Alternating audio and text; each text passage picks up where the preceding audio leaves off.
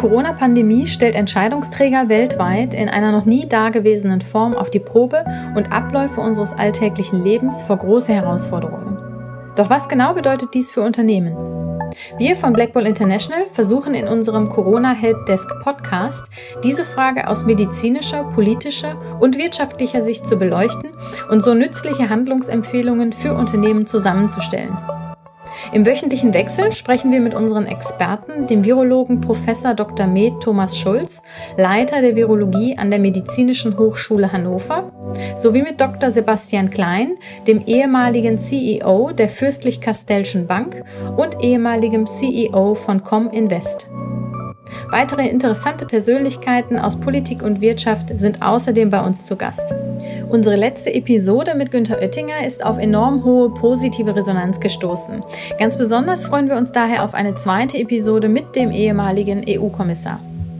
Ich bin Jasmin Serci und wünsche nun viel Spaß mit einer neuen Episode des Corona Helpdesk Podcast. Willkommen, Herr Oettinger. Herzlichen Dank für Ihre Zeit. Wir freuen uns sehr, dass Sie auch zu einem zweiten Gespräch die Zeit für uns finden. Seit unserem letzten Gespräch ist eine Menge passiert. Fangen wir direkt mit einem brandaktuellen Thema an. Am Wochenende gab es in ganz Deutschland zahlreiche Demonstrationen, auf denen mehr Freiheit und Schutz der Grundrechte gefordert wurde. Wie stehen Sie zum Spannungsverhältnis Bekämpfung des Virus durch Einschränkung von Grundrechten? In dieser Zeit sind ja verschiedene Grundrechte relevant, die sich äh, gegenseitig ergänzen, aber auch beschränken. Und der äh, Schutz äh, der Gesundheit ist sicherlich derzeit überragend wichtig und macht gewisse Beschränkungen von äh, Berufsfreiheit oder äh, von Unterricht oder von Freiheit von Kunst und Kultur oder auch ähm, die Freiheit, sich zu bewegen und sich aufzuhalten, wo man will, eine Beschränkung dieser Grundrechte möglich. Nicht äh, auf lange Zeit, aber solange dies erkennbar der Verbesserung äh, der Gesundheit und der Verminderung von Lebensgefahren dient. Äh, die Gerichte begleiten dies ja, haben zum Teil auch Entscheidungen der Politik in Frage gestellt. Nehmen Sie das Thema Ladenöffnung für äh, Geschäfte mit unter 800 Quadratmetern und nicht für größere Geschäfte. Aber im Großen und Ganzen werden die Urteile bestätigen, dass die Politik diese Güterabwägung korrekt getroffen hat. Übrigens, demonstrieren ist erlaubt, aber mit Einschränkungen. Äh, deswegen ist das Abstandsgebot auch bei Demonstrationen eine Vorgabe, die beachtet werden muss, die meistens beachtet wird, aber nicht überall beachtet worden ist. Mhm. Es scheint, als hätten die Ministerpräsidenten der Bundesländer die Kanzlerin ja sozusagen etwas vor sich hergetrieben und äh, sie damit ein bisschen zu schnelleren Lockerungen gedrängt. Kommen die Lockerungen aus Ihrer Sicht zu früh oder jetzt gerade genau richtig? Ich finde die Entscheidungen vom letzten Mittwoch angemessen und richtig und die werden jetzt auch umgesetzt. Was ich für nicht akzeptabel fand, ist, wie einzelne Regierungschefs vorangeprescht sind. Wenn man die 16 Länderregierungschefs und die Kanzlerin und ein paar Minister aus Berlin sich vereinbart für eine gemeinsame Konferenz, dann sollte man nicht ein, zwei, drei Tage vorher schon sagen, was man machen wird. Äh, das ist unkollegial. Insoweit die Entwicklung kann ich nachvollziehen, aber den Weg für die einzelnen Länder vor der Konferenz schon Fakten zu schaffen, den halte ich für inakzeptabel. Mhm. Wie hätten Sie entschieden? Ich hätte für die Konferenz mit der Kanzlerin die notwendigen Maßnahmen für meinetwegen Baden-Württemberg äh, mit meinen Fachleuten vorbereitet, dort eingebracht, dann gegebenenfalls auch vielleicht mit anderen Ländern abgestimmt und erst dann verkündet und nicht umgekehrt. Mhm. Abstimmungen zwischen den Ländern sind notwendig. Nehmen Sie einmal das Thema Ladenöffnung und Ulm und Neu-Ulm an der Grenze Baden-Württemberg-Bayern. Da macht es viel Sinn, dass Länder sich koordinieren. Aber umso eher ist es nicht in Ordnung, wenn Länder einzeln vorpreschen, damit Fakten schaffen und im Grunde genommen auch die Autorität der Kanzlerin in Frage stellen. Mhm. Dann gab es noch eine Entscheidung des Bundesverfassungsgerichtes zur EZB-Rettungspolitik. Droht uns da jetzt zusätzlich zur Corona-Krise auch eine Euro-Krise? Ich glaube nicht. Das Urteil wirft Fragen auf.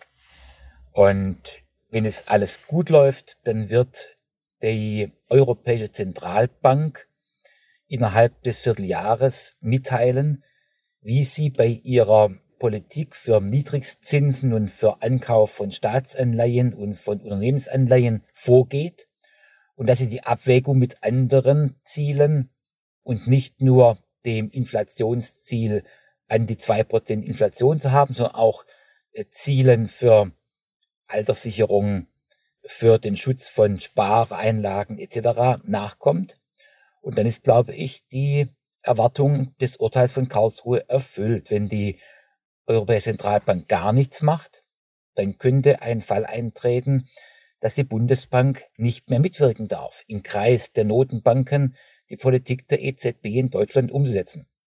Und dann könnte ein Problem entstehen. Dann könnte auch eine Klage beim EuGH in Luxemburg drohen, ein Vertragsverletzungsverfahren, das die Kommission einleiten könnte. Aber ich glaube, im Augenblick werden alle bemüht sein, zu kooperieren und eine Eskalation zu vermeiden. Mhm. Es gibt ja einige Länder, die das ähm, Urteil als äh, selbstherrlich und sogar egoistisch ansehen. Also nehmen wir mal Italien, Frankreich oder Spanien zum Beispiel. Wie stehen Sie dazu? Ich glaube, dass das höchste Gericht in Deutschland, das Bundesverfassungsgericht, Respekt verdient. Dass die Richter Respekt verdienen. Und Kritik an diesem Urteil halte ich für nicht angemessen. Weder Kritik, die im Inland in Deutschland entstehen könnte oder entstand, noch Kritik aus der Europäischen Union. Mhm. Kritiker werfen der EU vor, äh, nicht krisenfest zu sein. Beispiel hierfür seien zum Beispiel der Brexit, aber auch natürlich die äh, Corona-Pandemie jetzt gerade. Der Zusammenhalt unter den EU-Staaten scheint gerade nicht gegeben zu sein, wenn es besonders, besonders wichtig wäre.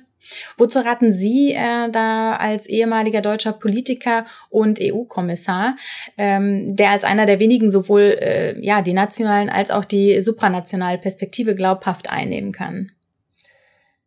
Gesundheitspolitik ist weitgehend in der Hand, äh, ist eine Kompetenz der Mitgliedstaaten Europas, zum Teil der Regionen, der deutschen Länder oder gar der Kommunen, wenn sie Krankenhausträgerschaft nehmen und nicht der Europäischen Union. Deswegen war von vornherein es nicht ganz leicht, europäisch zu agieren, zu reagieren, zu handeln. Mhm. Wenn Sie aber einmal vergleichen die Lage in den USA mit dem Streit zwischen äh, Präsident Trump und seinen Gouverneuren, mit der Eskalation der Entwicklung in New York City. Äh, wenn Sie Brasilien nehmen oder auch die, China nehmen, wo ja die Freiheit der Menschen völlig eingeschränkt äh, wurde, zum Teil noch wird, dann finde ich, dass in Europa überwiegend verantwortlich gehandelt worden ist und auch europäisch gehandelt wird. Man stimmt sich jetzt ab, wenn es um Grenzkontrollen geht. Die Lastkraftwagen können so durchfahren, um Waren und Güter zu transportieren und damit die Wirtschaft nicht noch mehr zu äh, benachteiligen. Es gibt äh, zunehmend auch Überlegungen, die Forschung europäisch zu vernetzen. Das heißt, Europa schlägt sich, glaube ich, ganz gut und innerhalb Europas ist das Bewusstsein, dass man äh, kooperieren muss, durchaus da. Ich erwarte mir von dem Wiederaufbauplan, den die Kommission in wenigen Tagen vorstellen wird, eine klare Ansage der Solidarität dass man bereit ist, europäisch Geld in die Hand zu nehmen, um den Wiederaufbau von Wirtschaft und Gesellschaft und auch eine Verbesserung des Gesundheitswesens gemeinsam zu finanzieren. Mhm. Ein Beispiel für eine solche Zusammenarbeit im Angesicht äh, einer globalen Krise war die von EU-Kommissionspräsidentin Ursula von der Leyen einberufene Geberkonferenz zur Finanzierung eines Impfstoffes. Was bedeutet das und wie funktioniert so eine Konferenz?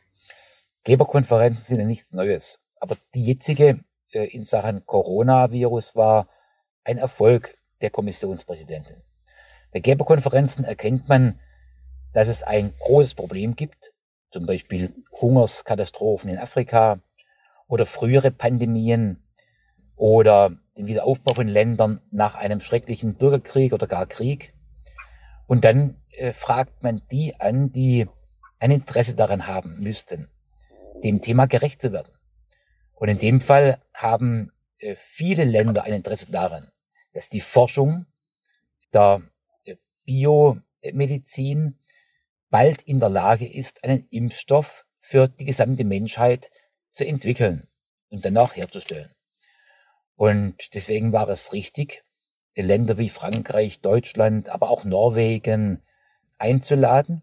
War es richtig, dass Deutschland einen großen Betrag hier investiert? War es gut, dass die Kommissionschefin europäische Mittel eingebracht hat? Und mit diesen 7,5 Milliarden kann man wirkungsvoll bestehende Forschungsinstitute und Projekte unterstützen. Und kann man auch zeigen, dass Aktivitäten wie die Gates Stiftung nicht allein gelassen werden, sondern dass man hier privates Kapital durch öffentliche Mittel von verschiedenen Geldgebern, von verschiedenen Ländern und der Europäischen Union äh, verstärkt und unterstützt. Und ich erwarte mir, dass dadurch der Weg zu einem Impfstoff verkürzt wird. Mhm. Bleiben wir nochmal äh, beim Thema Krise und EU. Der Brexit ist noch nicht vollzogen, im Moment jedoch als Thema natürlich in den Medien durch Corona deutlich verdrängt. Bis Ende des Jahres müssen Großbritannien und die verbleibenden EU-Staaten eine Einigung erzielt haben. Ist das überhaupt schaffbar? Was ist Ihre Prognose für den Brexit? Der Zeitplan bis Jahresende eine zukünftige Vereinbarung für alle Fragen zu haben, war von vornherein sehr ehrgeizig, nein, zu ehrgeizig. Und durch Corona, durch die eingeschränkte Möglichkeit zu verhandeln, durch die eingeschränkte parlamentarische Arbeit der Parlamente in Brüssel und Straßburg, aber auch in den Mitgliedstaaten und auch im Unterhaus in äh, London, ist der äh, Zeitplan, glaube ich, vollends äh, nicht mehr realistisch. Deswegen wäre es gut, wenn das Königreich und die EU eine Verlängerung der Zeitachse um ein oder zwei Jahre beschließen würden, damit man in aller Ruhe und Gründlichkeit die zukünftigen Regelungen verhandeln und dann in den Parlamenten auch beschließen kann. Übrigens, mir wäre es am liebsten, wenn nach Corona vielleicht die Briten noch was nachdächten und es gar nicht austreten würden. Da ist die Hoffnung immer noch da bei mir. Aber zumindest eine gute Lösung für die Zukunft braucht mehr Zeit. Mhm. Welche Lehre muss Deutschland, muss Europa daraus ziehen? Wir müssen das europäische Projekt äh, überzeugend darlegen. Ich glaube nicht, dass ein zweites Land austreten wird. Und mhm. ich glaube, dass eine junge Generation von Erasmus Plus ähm, Studenten und Schülern auch im Vereinigten Königreich in 15, 20 Jahren wieder eintreten wird. Denn aus Great Britain wird nicht das Commonwealth der Vergangenheit. Da wird ein kleineres England daraus. Aber wir müssen die Vorteile, die die Europäische Union bietet, in guten Tagen, aber auch in Krisentagen wie jetzt überzeugend darlegen. Ja. Und was bedeutet das dann für Unternehmen? Die Wirtschaft ist eindeutig geschwächt und es werden nicht alle Unternehmen überleben. Es wird eine Insolvenzwelle im Herbst geben. Umso eher ist es, einen Wiederaufbauplan zu haben, um für alle Sektoren, den Maschinenbau, den Fahrzeugbau, die chemische Industrie, den Handel, die Gastronomie, den Tourismussektor, um für alle Sektoren eine Perspektive zu bieten. Es wird nicht jeder Betrieb überleben, aber wir sollten in allen Branchen als Europäer stark bleiben oder dort, wo wir schwach sind, stark werden. Und dann geht es darum, dass der Binnenmarkt so schnell wie möglich wiederhergestellt werden muss. Keine Grenzkontrollen. Freizügigkeit für Arbeitnehmer, zum Beispiel äh, am Oberrhein oder zwischen Luxemburg und Trier. Keine Grenzschließungen, keine Grenzkontrollen. All dies sind äh, Schritte, die in den nächsten Wochen kommen müssen. Mhm. Wenn wir weiter beim Thema Wirtschaft bleiben, heißt diskutiert, wird gerade ein Konjunkturprogramm für die Wirtschaft sowohl auf Länder- als auch auf EU-Ebene, um eine tiefere Rezession zu verhindern und einen raschen ähm, Neustart der Wirtschaft zu ermöglichen. Einige fordern eine Kaufprämie für Pkw-Neufahrzeuge, andere ein auf eine breite Zielgruppe ausgerichtetes Programm. Sollten aus ihrer Sicht Konjunkturhilfen konkret und ausschließlich an Klimaschutz äh, ja, ähm, und Digitalisierung gebunden werden? Wir brauchen ein Hilfsprogramm für die Wirtschaft. Das ist keine Frage. Aber wir sollten schon uns nüchtern zugestehen, die Mittel unserer Steuerzahler sind nicht unbegrenzt. Und wir können die Schulden nicht äh, so steigern, dass unsere Kinder noch in 30 Jahren die Gelder zurückbezahlen müssen. Es wird eine neue Seuche geben. In fünf, in acht, in zehn, in zwölf Jahren. Da kann man nicht jetzt alles Geld in die Hand nehmen und hat 30 Jahre nur Tilgungs- und Zinspflichten. Deswegen rate ich uns zu Hilfsprogrammen mit Maß und Ziel. Und für eine Auto-Ankaufprämie bin ich zu haben, aber sie darf nicht einen reinen Mitnahmeeffekt darstellen. Wir müssen schon genau prüfen, wie kann man hier Autokäufe anregen, die nicht jetzt so so kämen. Und hinzu kommt, dem Klimaschutz kann man viel zuordnen, aber nicht alles unterordnen. Wenn wir die Stahlindustrie jetzt unterstützen wollen, können wir nicht gleich verlangen, dass sie nur mit erneuerbarer Energie arbeitet. Wir müssen realistisch bleiben und sollten eines beachten, die Industrie sollte in Europa bleiben können. Es darf nicht zu strenge CO2-Emissionsreduktionsziele geben, die nur die Verlagerung der Industrie nach Indien, nach China, nach Russland, in die Türkei bedeuten würden. Das nennen wir eine industrielle äh, Entwicklung, die äh, Carbon Leakage bedeuten würde, nämlich die Verlagerung der Emissionen. Wir sollten immer prüfen, wie hilft man dem Klima am besten. Nur durch Deindustrialisierung hilft dem Klima gar nicht, denn die Industrie bleibt ja nur nicht in Europa, sondern in anderen Ländern und die Produkte werden dort weniger umweltfreundlich als bei uns in der Gegenwart hergestellt. Haben Sie da noch weitere Gedanken oder Ideen Richtung Klimaschutz? Ich glaube, dass wir Klimaschutz marktwirtschaftlich machen sollten, indem wir CO2-Emissionen an der Börse handeln und indem diese Emissionen dann versteigert werden oder gekauft werden und damit ein CO2-Preis automatisch die Industrie, aber auch uns als Verbraucher, als Autofahrer zu mehr Energieeffizienz und zu mehr Klimaschutz bringt. Mhm. Wie können wir dabei ähm, den Wohlstand bewahren? Oder müssen wir einfach lernen, dass wir alle mit etwas weniger auch auskommen sollten, auskommen können sollten? Ich glaube, dass wir durch die Corona-Virus-Krise alle ärmer geworden sind. Es gibt ein paar Gewinner, aber die große Mehrzahl der Menschen, der Arbeitnehmer, der Unternehmer, der Wirtschaft wird geschwächt in die Zukunft gehen. Wir werden mit Sicherheit ein Bruttosozialprodukt in Europa haben, das um 10% geschrumpft ist. In Deutschland ja. um vielleicht 8% geschrumpft ist. Ja. Wenn das Bruttosozialprodukt um 8, 10, 12% schrumpft, ist man um 8 bis 10 bis 12% ärmer. Und wenn man danach noch merkt, dass man viele Schulden hat, muss man äh, Steuern einnehmen, nicht um dadurch Lehrer und Polizei zu finanzieren, sondern Altschulden zu tilgen. Insofern haben wir eine durchaus nennenswerte ökonomische Verschlechterung, wenn man das Jahr 2019 mit den nächsten Jahren vergleicht. Mhm. Können Ihrer Meinung nach Unternehmen, die Staatshilfe in Anspruch nehmen, gleichzeitig Geld an Eigentümer ausschütten, zum Beispiel in Form einer Dividende oder eigene Aktien zurückkaufen? Wenn der Wirtschaftsstabilisierungsfonds Geld gibt oder gar sich der Staat an Unternehmen beteiligen sollte, Stichwort Lufthansa, dann muss klar sein, dann geht für die Zeit dieser Hilfen weder die Auszahlung von Dividende an Aktionäre noch die Zahlung von Boni an Vorstände oder leitende Mitarbeiter. Und dann sollte man auch die Frage des Rückkaufs von eigenen Aktien betrachten. Denn dadurch werden oftmals die Gehälter von Vorständen gestärkt. Mhm. Schwierig ist es bei stillen Einlagen. Das sind Grenzbereiche da. Aber ich glaube generell, dass die Wirtschaft derzeit auf die großen Ausschüttungen und Vorteile von guten Jahren äh, verzichten sollte. Übrigens auch eine Autoprämie, eine Innovationsprämie, eine Abwrackprämie, egal was, für die Autoindustrie bedeutet meines Erachtens, dass Dividenden und äh, Vorstandsboni nicht so ausgezahlt werden können, wie es in guten Zeiten davor vorgesehen war. Mhm. Was werden bzw. sollten die äh, Lessons learned aus der Corona-Krise für Wirtschaft und Politik sein? Gesundheit ist ein Grundrecht und wir sollten es nicht auf Kante nähen. Ich glaube, wir sollten hm. für die Zukunft eine bessere Bevorratung betreiben. Bevorratung von Schutzkleidung, von Medikamenten, von einem möglichen Impfstoff, aber auch von Krankenhausbetten, von Intensivbetten, von Beatmungsgeräten. Mhm.